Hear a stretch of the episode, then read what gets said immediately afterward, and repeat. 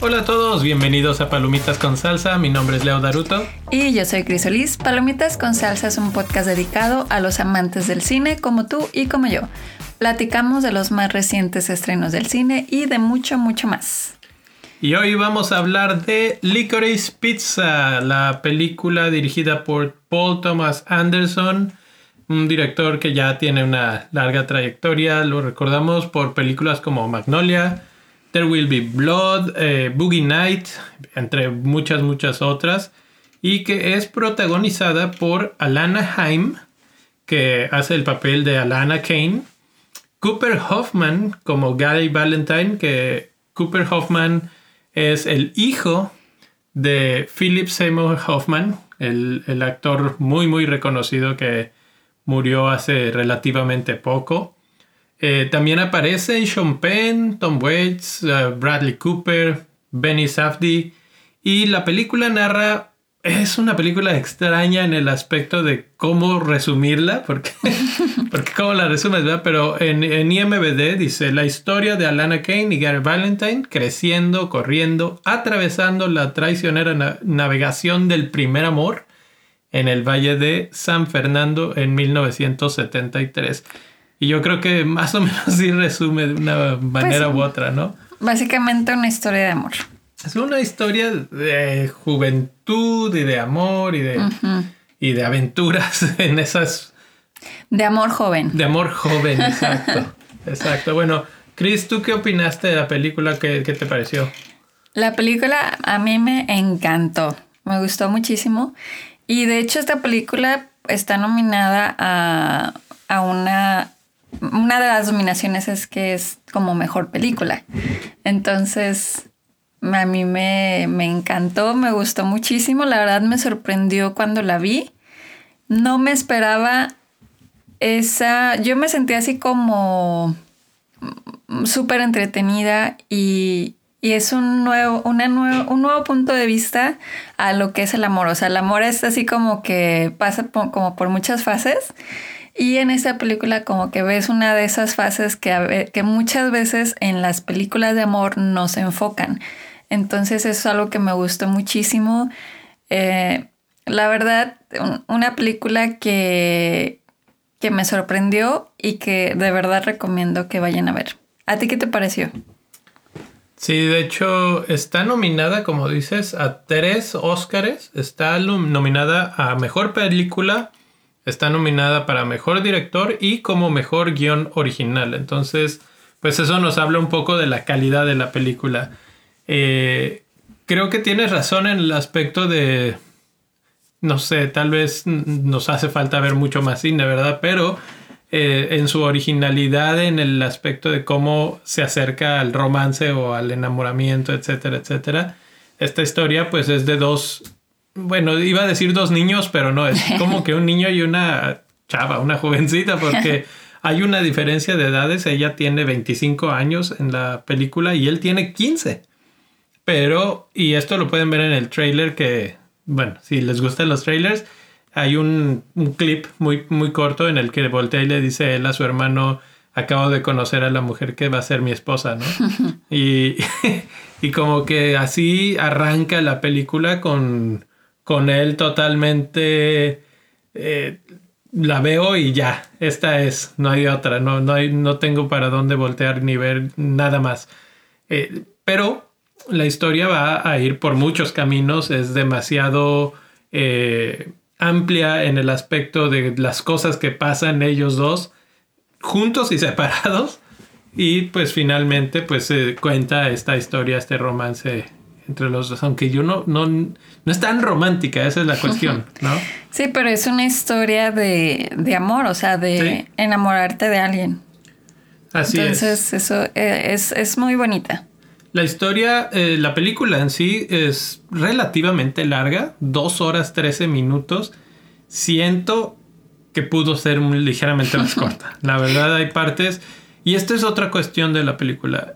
Hay partes que las podrías quitar y no pasa nada, pero podrías quitar la mitad de la película y no pasa nada en el aspecto de que es una película que no narra una historia que va como de principio a fin y que va creciendo la, el hilo de la historia. O sea, lo único que crece es básicamente su historia entre ellos dos, pero no, no hay una aventura que empiece y termine de principio a fin en estas dos horas, sino que son como pequeñas mini historias, mini momentos que ellos van viviendo en el verano de, eh, que era 1973. Así es. De hecho, sí hay algunas historias, como dices, que empiezan a, a ocurrir y sí se siente así como de la nada, como que, ah, caray, ¿esto de dónde salió? Entonces sí, o sea, tiene razón, son como pequeñas historias que te cuentan finalmente el por qué deberían de estar juntos. Pero sí hay ciertas historias que, que si no hacen mucho sentido o que yo encontré así como que, mm, eso, eso qué. Pero la verdad es que mm, sí se siente al fin, hay veces que se siente como lenta y, y si realmente hay mm, historias que no pertenecían a la película, pero finalmente eh, el resultado que se buscaba, que era como traer algo refrescante, algo diferente a la pantalla grande, creo que sí se logra.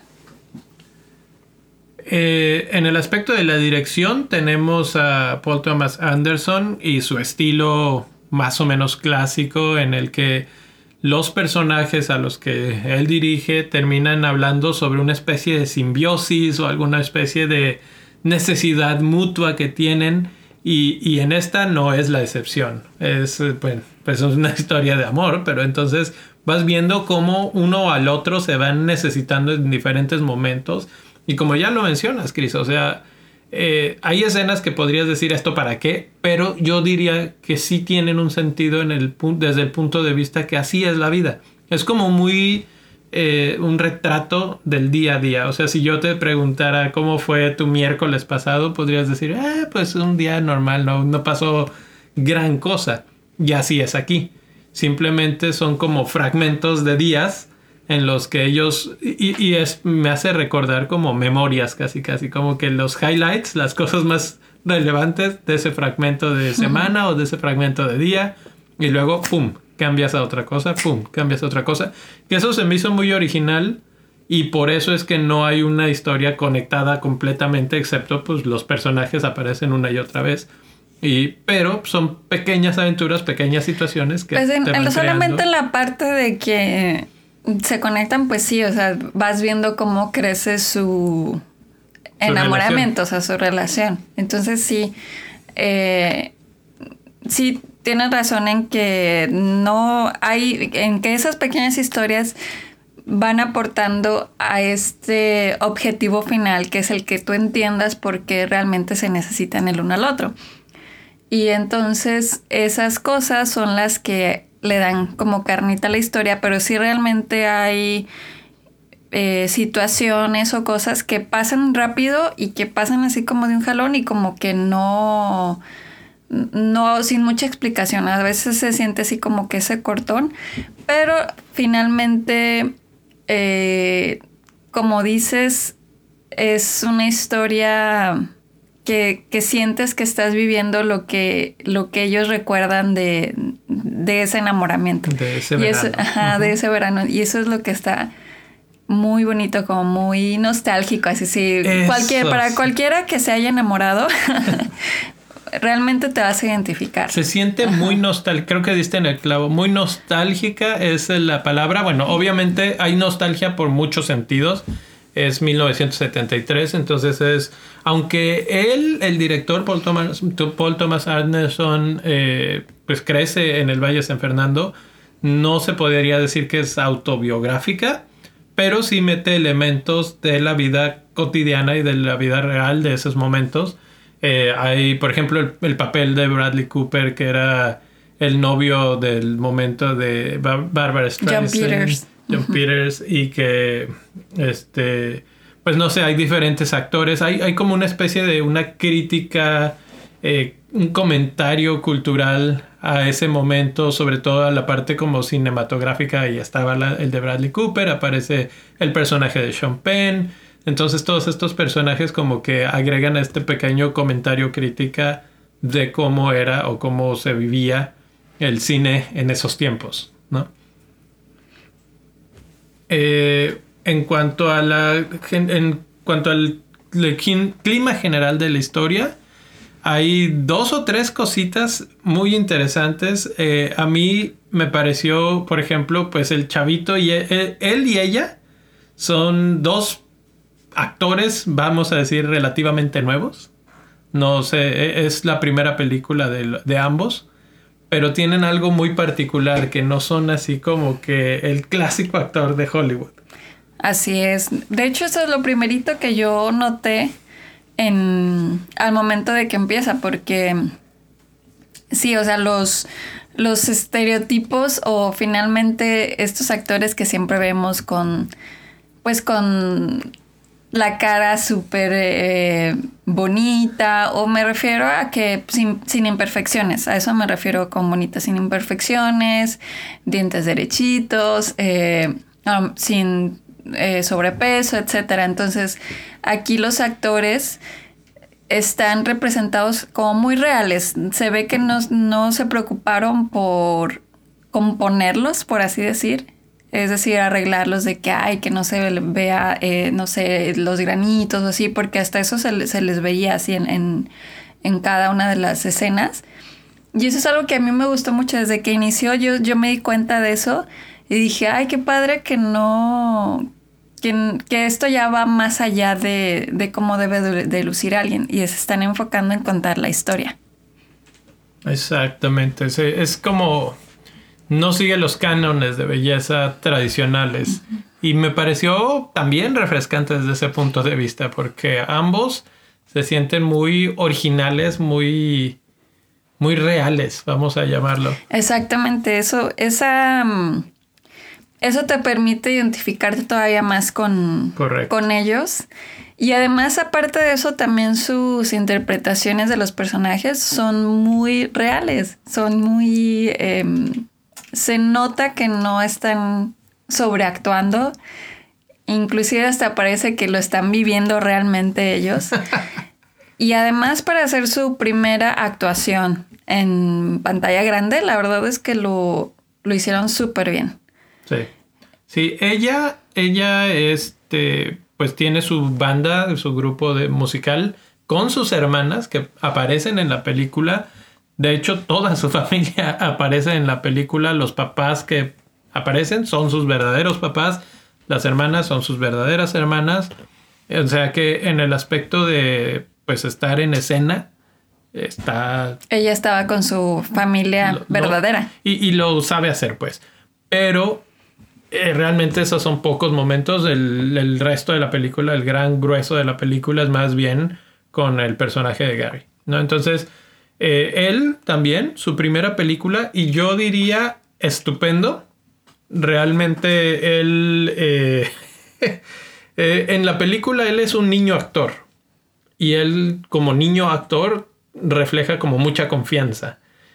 Pero a mí lo que me, me, daba era magnetismo puro, o sea, como que su confianza, su forma de desenvolverse para un chavito de 15 años, o sea, un chavito de 15 años que como decíamos, no, no cumple canos de belleza de algún tipo así de que digas, oh, no, es que este... No, no, era un niño normal, promedio, pero con una seguridad de sí mismo increíble. Súper simpático. Súper simpático. Y con, con una confianza en él mismo. O sea, realmente él se veía que, que en algún momento él sabía que la iba a conquistar.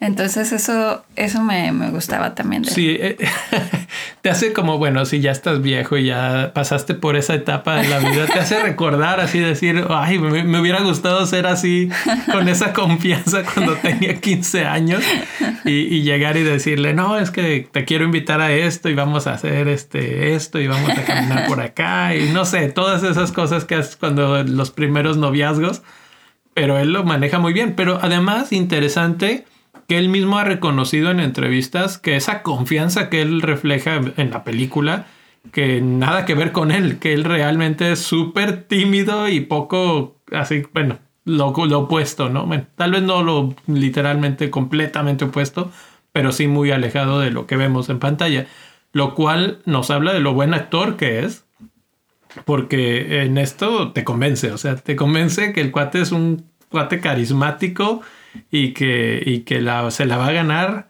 sí o sí. Que está muy loco porque tiene 15 años en la película y ella 25. O sea, hay una brecha ahí muy, muy amplia para esa edad.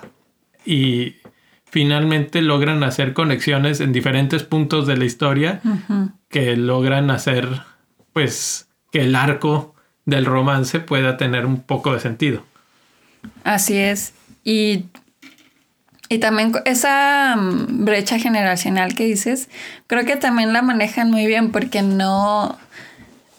Es algo que ella está consciente de eso, es algo que ella sabe que, que se llevan bastantes años y esa lucha que ella tiene con eso ese me hizo muy real también, así como que no, pero es que ¿qué estoy haciendo aquí? Pero así como que todas esas preguntas y esas pero dudas. Me cae bien. Ajá, pero me cae bien y, y, así como que esa pelea interna que ella tiene la mayoría del tiempo es algo que también es un reflejo muy real. O sea, por eso a mí me gustó mucho esta película, porque se me hizo muy real, muy... algo con lo que sí puedes conectar y, y que estoy segura que a mucha gente le ha pasado. Sí, Sí, y bueno, eso, todo esto conectándolo con todas las situaciones culturales que ya mencionábamos, lo del cine, hay una... Como él es un niño actor, la trata de involucrar en la actuación y hay una escena en un casting que hablan, hacen referencias muy insensibles de, de su nariz, por ejemplo, porque ella es judía. entonces, como que la, pero muy, muy así. Eh, la, la, la, cuestión esta de Sean Penn también, que es el actor que repite sus glorias pasadas y como que hace una autorreferencia tal vez a él mismo. Eh, y, y, finalmente, eh, pues es una película que te va envolviendo, que te va abrazando. Y además, ¿sabes qué? Que tiene un muy buen soundtrack. Sus, sus canciones, la música que está acompañando todo el tiempo las historias me parece muy buena, muy acertadas las elecciones y todo el paquete termina siendo bueno. Así es. Y de hecho, a mí no me sorprende que esté nominada. O sea, la película cuando la vi sí me quedé así de, porque no la había escuchado antes. De hecho, esa fue porque tú dijiste, vamos a verla. Y me acuerdo que, que, te dije, vamos a verla. Y tú así como que, pues, no sé, no hay otra. Y yo, no, en serio, mira, ven, vamos.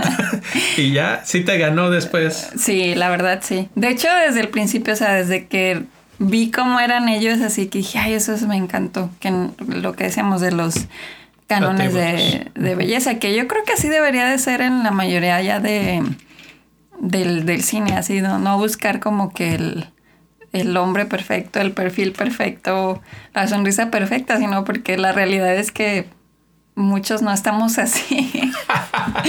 Entonces eso es mejor, así como que eh, disfrutas más ver la película a estar diciendo, ay, ¿cómo le hace para que se vea así? pues sí.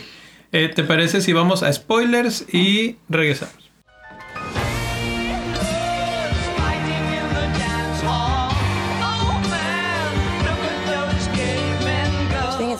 With Gary and his friends all the time.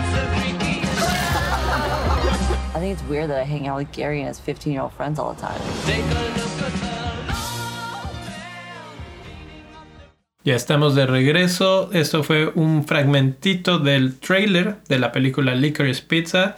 Y ahora sí, vamos a hablar de spoilers o con spoilers eh, de la película, escenas favoritas, cuestiones que te gustaron más allá de tema general. Pues a mí me gustó mucho mmm, desde el inicio, la verdad. O sea, de cómo, cómo te presentan, cómo él, él la ve, porque eso también es algo que a mí me encantó cómo la veía él a ella, si realmente se le veía que estaba se le sale de ese que estaba que embobado, ajá, que estaba así todo enamorado de como, ella. Como dicen, cacheteando la banqueta. Entonces, eso me, me gustó muchísimo a lo largo de la película. Inclusive también las veces en las que como que se enojaban ellos, como que él veía que no que no iba a pasar nada y luego él se iba como con otras chavas. Ajá. Entonces como que esas partes también me, gustaban porque hasta yo me enojaba porque decía, ¿por qué la trata así? ¿O por qué se ponía así si le gusta realmente? No, pero es que me acuerdo y eso fue la discusión inmediatamente saliendo del cine. No, es que me caía mal porque la trataba así. Yo, bueno, pues es que ella no lo no lo pelaba literalmente, o sea, lo de la edad, ella decía, me caes muy bien, muy todo, muy, muy jijiji, jajaja, pero vete para allá, tú eres un niño. Entonces él decía, bueno, pues ya está bien, y se iba con otras niñas, pero cuando ella lo veía con otras niñas, ah, no, entraban los celos. y entonces es, cuando buscaba como otras vertientes, otras relaciones y otras cosas para picarle a él, realmente. Así es. Y mm, bueno, eso eh, fue algo también que me, me gustó mucho la química entre ellos. Me gustó muchísimo. Y una de mis escenas, además de esto, que también fue de mis favoritas, fue la parte en la que conocen a John Peters, que es el personaje de Bradley Cooper toda esa escena en la que van, le, van a instalar las camas de agua, que eso también no lo mencionamos, que es algo que sale. Es, que es una de las aventuras, ¿no? Es de las aventuras, pero que también hace eh, menciona este momento pues cultural que se estaba viviendo, que, que las camas de agua como que también eran como que el boom en ese tiempo, entonces pues todo el mundo eh, andaba vendiendo camas de agua. Entonces cuando van y se la van a instalar y todo, y específicamente la parte en la que ella eh, tiene que manejar el camión por, porque se quedaron sin gasolina, entonces todo ese relajo que se arma en, esa, en esa parte. Me, me gustó mucho. Fíjate que esa parte, eh, ya ahorita es spoilers, entonces esta parte cuenta cómo van, instalan la cama de agua, él los deja en la casa, pero hay una escena que es muy intensa, vamos a llamarlo así, en la que Bradley Cooper, ¿sabes quién soy? ¿Sabes quién soy? ¿Qué te voy a hacer si le haces algo a mi casa y no sé qué? Como de cuidadito y le hagas cualquier manchita, cualquier cosita. Y al final, ellos, por un error y luego un poco a propósito, se les tira el agua y hacen un mugrero en la casa y este, y él regresa y la. Pero eso fue también porque este John Peters lo amenaza diciéndole que si él haces, si te robas algo de mi casa, le voy a, matar a tu hermano. Ah, sí, él, menciona, voy a matar a tu hermano o a tu Ajá, entonces cuando le están instalando la, la eh, el agua a la cama, él se queda pensando, este mm, Gary empieza a decir, bueno, me acaba de decir que podría matar a mi hermano y ella le dice, sí, entonces como que él, ahí es donde, dice, ¿por qué estoy haciendo esto si él estaba amenazándome a, mí y a mi familia? Sí. Entonces es cuando avientan eh, todo y se van corriendo y... Pero ahí empieza una situación de tensión que dura no sé si 10, 15 minutos, no sé, la verdad se me hizo muy largo, pero al mismo tiempo estaba yo así en la pila de la, silla porque, pues, ok, hacen su travesura, vamos a llamarlo, y se van. Pero en el tiempo que se están yendo, él va regresando y se sube con ellos al camión. Tratan de regresar a la casa, que si la gasolina, en esos momentos había crisis en la gasolina y no había, etc. Eh, luego él, pues básicamente se podría decir que agrede este, a, a la chava. Y entonces él con más ganas el Gary, con más ganas le, le, agarra odio, ¿no? Y le hace más cosas. De hecho, le chocan el, a su carro.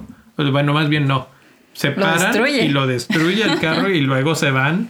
O sea, de todo, de todo. Es una escena con mucha tensión, pero me parece así como que esa tensión ganada por los eh, acontecimientos que van sucediendo y como decíamos, esto no pasa en toda la película. Es este fragmentito de esta aventura de ese día, pero es un día de esos memorables, ¿no? Que te acuerdas, ah, ¿te acuerdas cuando? y también lo que me gusta y es que él siempre está como, o sea, eso en esta escena él todavía se da cuenta más de lo que la quiere, porque por lo mismo que dices que la, la ofende este John Peters y además porque ella es la que sabe manejar. Entonces, cuando se quedan sin, gasolina, ella hace unas ahí como piruetas muy icónicas, o sea, como que hace unos movimientos muy, pues súper valiente ella porque ya no tenía gasolina, entonces tenía como que hacer muchas cosas con el camión. Entonces él ahí como que se queda así de wow, ella es súper... Idolatra. Así. Ajá, ella es súper valiente, súper... O sea, como que con esta escena también te muestran ese lado de ella eh, poderoso, que, que se anima a hacer las cosas y así. Entonces, y esta vulnerabilidad del que él no sabe manejar, que él es, eh, es el copiloto en esa parte de, en su vida. Entonces, eso, esa parte también es muy buena, o sea, como que se ve el complemento de cada uno de ellos. Sí, mi otra escena favorita es ya básicamente el desenlace. Hay varias partes en la película que él tiene como muchas ideas, ¿no? Él quiere poner un negocio de camas de agua, él quiere poner un negocio de esto, del otro. Y al final él se entera a través de un político que ya van a permitir tener juegos de maquinitas, vamos a decir, de esos tipo eh, apuestas en la ciudad. Y va a ser legal y entonces él pone su localito, que ahí es donde yo digo, mi único o más grande problema con esta película es que su forma de ser emprendedor no me parecía que correspondía a su edad. O sea, él parecía que tenía 20 años, 25 años, no sé. Pero un niño de 15 años poniendo una tienda de camas de agua y luego poniendo una tienda de, de maquinitas y todo esto, ¿de dónde demonios sacaba el dinero? Yo no tengo idea. Eh, si se lo financiaban, también tenían, bueno, llegaban a un restaurante y él, como si él fuera el dueño, o si tal vez él era el dueño y entonces por eso es que no, esa parte no como que no me quedó tan clara, pero el chiste es que él hacía muchas cosas. Y él está esperando a ella a que lleguen, pero es en una de esas de las múltiples veces que están como que distanciados, pero que finalmente en lo que ocurre de su lado y en lo que ocurre del lado de ella, básicamente es así como que estamos rodeados de gente, pero estamos solos hasta que estamos juntos. Y pues la película cierra con que están juntos. Así es. Eh, y esa también, esa última escena es de... Bueno, esa última parte también es de mis favoritas. Porque específicamente la última parte ya cuando ellos se están buscando y están como que corren, se ve que corren como en diferentes direcciones, ¿no? Así como que pero finalmente se reencuentran. Y esa parte es así como un descanso para tu alma porque finalmente ya van a estar juntos. Bueno, hasta ese momento. hasta ese momento se ve que ya, así como que ya vamos a dejarle a la mamá y vamos a, estar juntos. Y entonces es así como un, descanso para tu alma de que, ay, ya, por fin, sí van a estar juntos. Sí. Sí, pues bien, la verdad es que buena película, entretenida, interesante, bien dirigida, redonda hasta cierto punto. Predicción, ¿crees que sea la ganadora del Oscar? Pues me falta. Digo, a falta de ver las otras. Nos falta ver como dos películas, pero de las que hemos visto, que ya ha sido la mayoría, yo quisiera que se ganara. Ok, entonces tú le das tu, tú le darías tu voto. Yo le daría mi voto, sí. Ok, yo. Sí, sí, sí. A mí me gustó mucho. Pero creo que le daría mi voto, pero no creo que sea la que va a ganar. Todavía no les digo cuál. Vamos a ver si platicamos de esa en otra ocasión. Por lo pronto, estrellitas, ¿cuánta, qué calificación le das? Le voy a dar 4.5. ¿Tú? Yo también, 4.5 estrellas de 5. Y pues ahí está, Licorice Pizza. Todavía pues, está en algunas salas de cine. Seguramente va a estar por, los Oscars. Entonces, si tienen la oportunidad de verla, véanla. Divertida, entretenida, diferente. Eh, hay, que, hay que ir con un poco con el concepto de que las películas de Paul Thomas Anderson no buscan ser reconfortantes ni ser así bonitas en sí pero buscan hacer un poco más introspectivas, pensar, etcétera, y justo es lo que tienes. Entonces, pues eh, una buena película y con eso cerramos.